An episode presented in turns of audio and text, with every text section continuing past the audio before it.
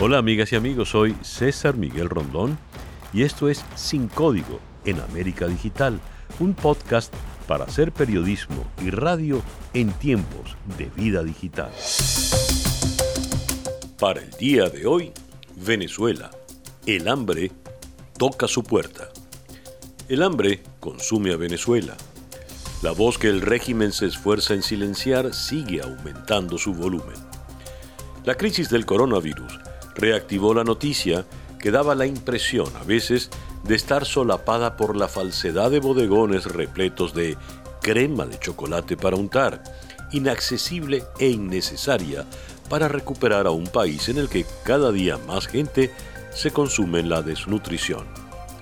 En 2019, Venezuela figuraba entre los 10 países del mundo en los que existe crisis de hambre, y en ese ranking se encuentra acompañada de países donde están activos o han existido recientemente conflictos bélicos o catástrofes naturales como Yemen, República Democrática del Congo, Afganistán, Haití.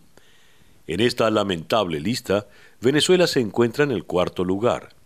En 2020, la situación ha seguido empeorando.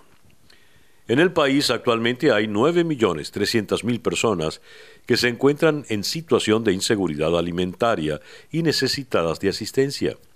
Estas cifras fueron expuestas por el Programa Mundial de Alimentos y secundadas por la Red Mundial contra la Crisis Alimentarias. Así, la pandemia del coronavirus llega a una Venezuela vulnerable, desprotegida, un país donde no existe garantía de ningún tipo donde casi 10 millones de ciudadanos se levantan sin ninguna seguridad de que podrán llevarse un pedazo de pan a la boca.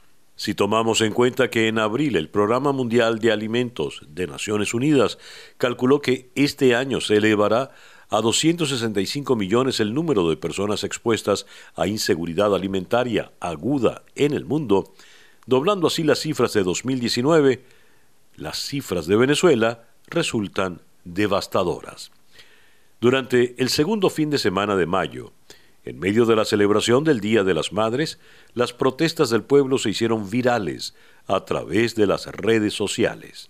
Ya no hay qué hacer, no hay trabajo, ¿sabes? Si, no, si todo está paralizado, ¿qué vamos a hacer? Si no hay luz, no podemos tomar comida. Si no hay agua, no podemos lavar, ni bañar, ni hacer nada. Estoy cansada.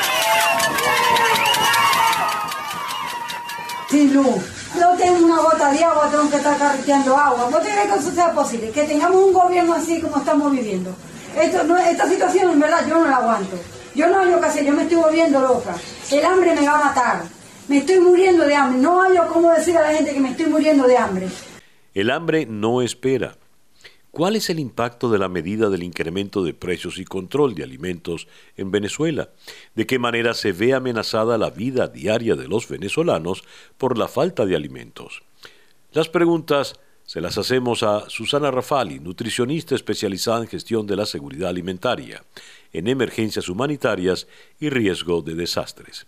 Hola Susana. Hola César Miguel, apreciando siempre los espacios para continuar comunicándonos y alzando la voz de las personas que escuchamos desesperadas. La, respuesta a tu pregunta sobre las consecuencias de no tener acceso a los alimentos eh, pasa por un espectro de implicaciones dentro de las que dejar de comer desnutrirse y morir son apenas las, las últimas, las más tardías. Eso está bien descrito. Las consecuencias sociales, psicológicas, afectivas de no tener que comer ocurren mucho antes que la delgadez y que la muerte.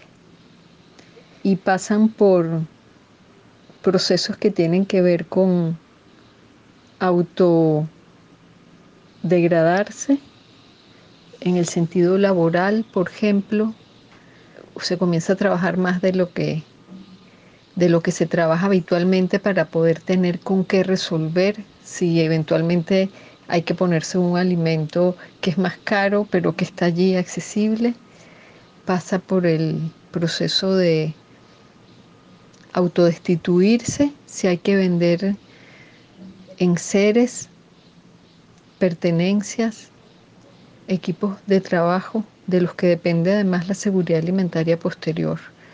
Eso se llama la autodestitución de la base familiar de recursos para poder comer. Pasa por el sacrificio de necesidades que son menos básicas, pero que en términos de bienestar y en términos simbólicos son vitales, como por ejemplo sacrificar las necesidades de recreación, de vestido, de la propia salud para poder comprar comida. En términos de lo relacional dentro de las familias, no tener que comer supone una carga sustancialmente mayor para las mujeres, suelen ser las administradoras y suelen ser quienes tienen que escuchar la demanda por hambre, especialmente que hacen los niños. Pero no menos presión es para los hombres, que socialmente por las construcciones de género se les atribuye el rol del proveedor. Vemos de esa cuenta que la falta de acceso al alimento genera tensión en los roles familiares, generan procesos de violencia intrafamiliar, procesos de violencia frente a los niños que, piden comer y los padres se desesperan. Hemos visto incluso niños eh, saliendo a hurtos por falta de alimentos, niños robándose loncheras entre sí o incluso las propias personas adultas eh, cometiendo actos ilegales para esto. A veces la destitución pasa incluso por echar mano al último recurso que se tiene, que es el propio cuerpo. Y eso justifica el altísimo índice que hemos registrado de la prostitución, tanto de adultos como infantil, a cambio de comida, el sexo transaccional. Aquí los registros del trabajo sexual pagado con cajas CLAP datan de hace tres años al menos. Imagínate por dónde vamos ahora. A la prostitución infantil se ha sumado la trata de personas. Las personas, la, trata de personas está llena de personas con hambre. Finalmente,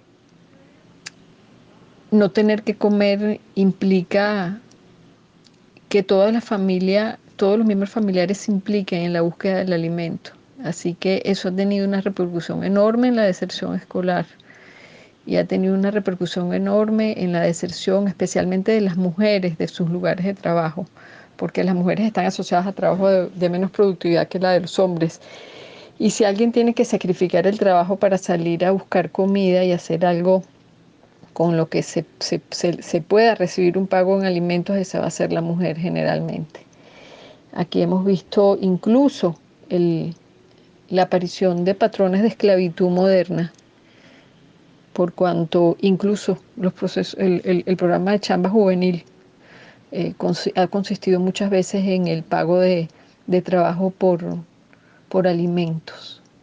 Eh, en, el en la encuesta nacional de seguridad alimentaria del, Programa Mundial de Alimentos que se hizo a finales del año 2019, eh, la, la decisión de trabajar a cambio de comida apareció en más del 30% de los hogares entrevistados.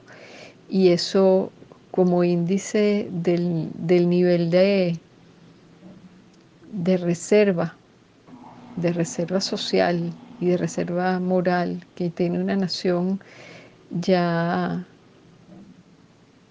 se, clasifica dentro de, del, agotamiento extremo. Eh, después de todo ese reparto, si nada de esto, nada de esa institución es efectiva, finalmente se deja de comer, se come cualquier cosa. Aquí la gente, por no tener plata para el aceite, está está sacando grasa de los pellejos del pollo. Eh, aquí estamos eh, viendo gente comiendo de los desperdicios. Eh, eso, el deterioro de la calidad de la alimentación y el comer insuficiente lleva finalmente al desgaste corporal, a la emaciación y finalmente a la muerte. Y a veces no es tanto morirse por perder la vida, sino en el caso de los niños en los que la familia sí puede parapetear algo de comer, pero que no es nutricionalmente válido, todo esto redunda no en la muerte porque, porque te mueres, sino porque, porque se te acaba la vida, dejas de crecer. Y es el, eso lo estamos registrando casi en el 40% de los niños venezolanos más empobrecidos, ya dejaron de crecer apropiadamente y están pasando a su, a su adolescencia y a su adultez con un profundo rezago. Eh, el hambre es uno de los fenómenos humanos más perniciosos y más prevenibles. Nada justificaba haber llevado a la nación venezolana hasta aquí. Gracias Susana, era la nutricionista Susana Rafali desde la ciudad de Caracas. En Venezuela, el gobierno destruyó cualquier posibilidad de que los ciudadanos forjaran, a través de su trabajo, una estabilidad económica que permitiera seguridad alimentaria. Han sido 20 años de destrucción. Venezuela, por donde se vea, es un país mutilado, un país que no produce y que cada día ve más mermada su capacidad de importar. La única solución que se le ocurrió al régimen es controlar aún más, volver a los métodos más extremos, a esos en los que remata a las ya asfixiadas empresas venezolanas. El régimen anunció a finales de abril el control de precios de 27 productos. Buenas tardes, presidente. En efecto, el día de ayer, como usted lo ha dicho, felizmente logramos, luego de varias jornadas de trabajo, eh, acordar precios sobre 27 rubros fundamentales que impactan en la calidad de vida del hogar venezolano. Y ese anuncio vino acompañado de la fiscalización a alimentos Polar y Plum Rose y de la ocupación de Coposa por 180 días. La actualización de precios llegó con aumentos de hasta 100%. El kilo de azúcar refinada aumentó 29%, el kilo de sardina fresca 2,9% y el litro de aceite y el litro de aceite comestible 39,9%. Venezuela lleva 17 años de controles de precios y fiscalización de las empresas y durante todo ese tiempo el resultado ha sido el mismo. Más escasez, más inflación, anaqueles vacíos y los venezolanos se ven imposibilitados de acceder a los productos básicos en condiciones regulares. Abordemos el tema con Giorgio Cunto, economista de ecoanalítica y profesor en la Universidad Católica Andrés Bello, en Caracas. Hola, Giorgio. Buenos días, señor Miguel. Un saludo a ti y a tu audiencia. Giorgio, el, gobierno originalmente da unas medidas eh, drásticas contra Coposa, Plum Rose y sobre todo empresas Polar y a la vez que decide esto decide el control de los 27 rubros que ya volvieron a ajustar, volvieron a subir. ¿Por qué el gobierno hizo esto, estas medidas? ¿Y qué significa que haya determinado regular 27 productos y ya los aumentó en, en cuestión de días? Bueno, el control de precios es una política preferida o eh, bastante preferida por tanto los definidores de política venezolana como en el resto del mundo en momento, en momento de, de procesión de crisis para paliar lo que puede ser el descontento. Estoy especulando de qué es lo que motiva al Ejecutivo a, reinstaurar el control de precios, pero creo que sería una combinación el hecho de que debido a sus, tanto la baja en sus conexiones con el resto del mundo, y también por su impacto en su, en su flujo de caja por la caída de los precios del petróleo, el Ejecutivo tiene canales muy limitados para poder realizar importaciones y ofrecer bienes a precios subsidiados.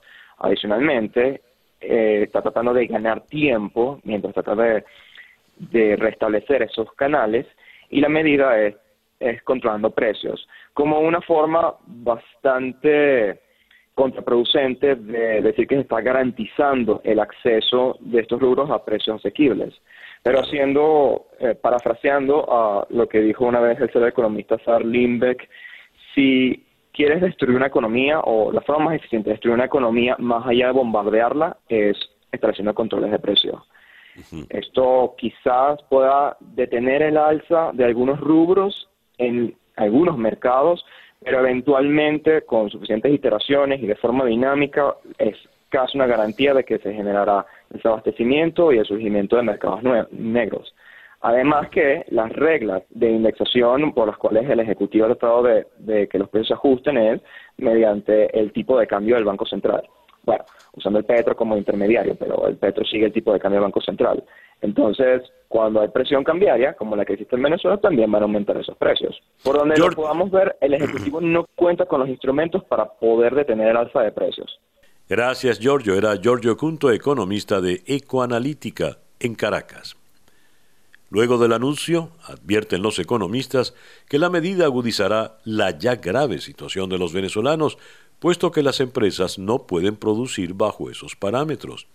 Y esto solo dejará aún más desprotegidas a ese 32% de la población que se encuentra en una situación de hambre y todavía más a esos 2.300.000 venezolanos que se encuentran en situación de inseguridad alimentaria severa. Venezolanos que ven como un lujo poder ingerir un plato de comida al día. Frente a esto, la más grande empresa de alimentos de Venezuela, Polar, emitió un comunicado en el que, entre muchas otras cosas, revela que hace más de un año representantes del régimen de Maduro solicitaron a la empresa comprar directamente las materias primas e insumos importados. Cita. Desde ese momento Alimentos Polar ha adquirido con recursos propios las divisas que se requieren para la importación de sus materias primas e insumos. Las divisas, ofrecidas a la tasa que publica diariamente el Banco Central de Venezuela, no son suficientes. Por lo tanto, Alimentos Polar debe comprarlas a otros oferentes a una tasa de mercado fluctuante que es muy superior a la publicada por la institución oficial. Fin de la cita del comunicado de Empresas Polar. Entonces, ¿deben las empresas endeudarse porque el Estado venezolano no puede hacerlo y además producir a pérdida? Los precios de los alimentos se desbordan. El hambre mata. Luego de revisar las cifras, surgen dudas. ¿Cómo queda ese porcentaje de la población venezolana que se encuentra en inseguridad alimentaria? ¿Cómo se verán afectadas las familias venezolanas con el control de precios? Consultemos la opinión de la economista Tamara Herrera, directora de Síntesis Financiera. Hola Tamara. Hola César.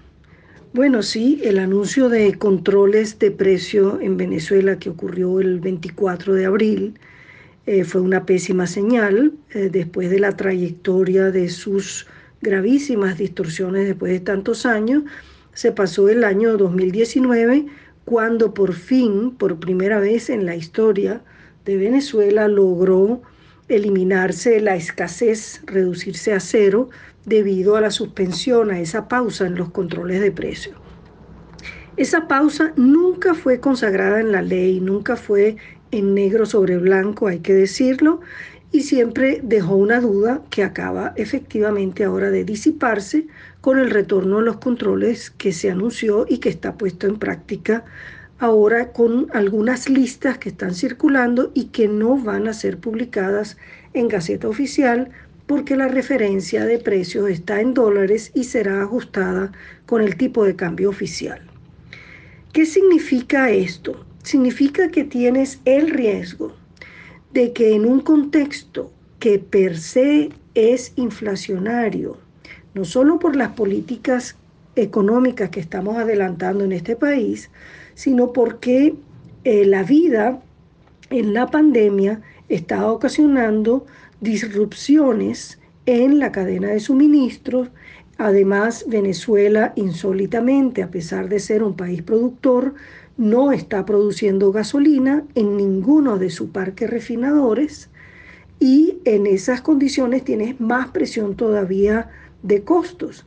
Si además está forzando por razones sanitarias a detener la actividad económica en una gran cantidad de sectores, salvo los esenciales para este contexto, pues entonces también tienes elementos de escasez.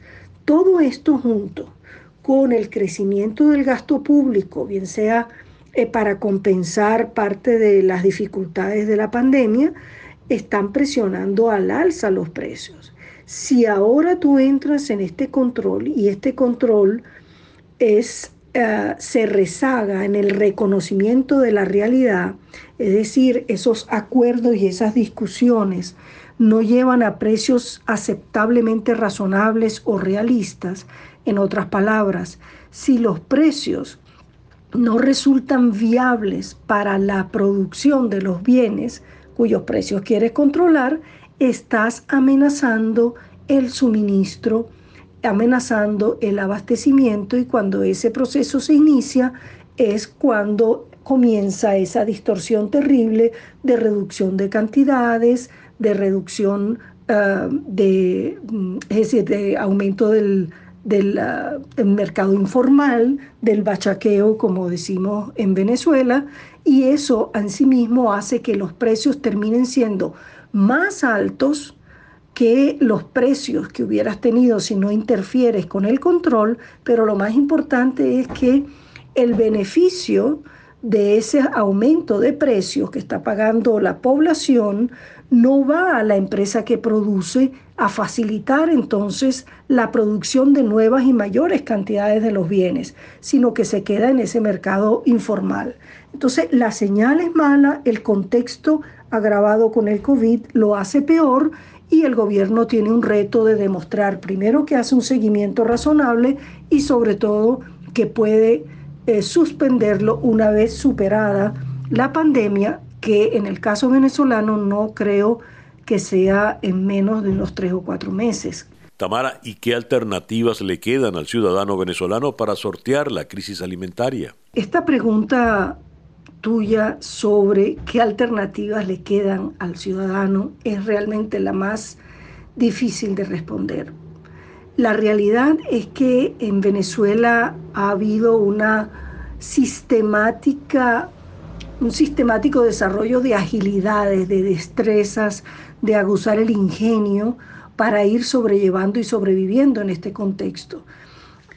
A medida que se agrava la situación, eh, obviamente esas destrezas tienen que ser mayores, el espacio de éxito es mucho menor y reclama no solo ingenio, sino mucha solidaridad y mucha conciencia y sobre todo reconocer que eh, al final de cuentas el tránsito más relevante, aunque no nos dé tiempo de ocuparnos de él por tanto apremio cotidiano, es un cambio político que permita poner unas autoridades que abran realmente unas compuertas mucho más racionales, mucho más convincentes para la inversión en Venezuela, que es la que la única que realmente puede reenrumbar y revertir este proceso de declive que ya entra en su séptimo año continuo. Es de allí eh, que resulte tan apremiante el cambio de políticas públicas y eh, que los actores de las autoridades económicas sean convincentes y creíbles para que esas inversiones que son de largo plazo tengan que llegar, porque Venezuela necesita recuperar no solo su petróleo, sus servicios públicos y sus inversiones, porque tiene 30 millones de habitantes con un PIB del tamaño de el que teníamos en 1973 con solamente 12 millones de habitantes. Gracias, Tamara. Era Tamara Herrera, economista directora de Síntesis Financiera. Si en el año 2019 como apuntábamos al comienzo de este episodio, Venezuela quedó en cuarto lugar entre los 10 países con las peores crisis alimentarias en el mundo. En términos de número de personas, ¿qué nos deparará este, por demás acontecido 2020, si se continúan aplicando políticas económicas erradas? Veremos. Y bien, así hemos llegado al final de nuestro podcast por el día de hoy. Esto es Sin Código en América Digital, un podcast para hacer periodismo y radio en tiempos de vida digital.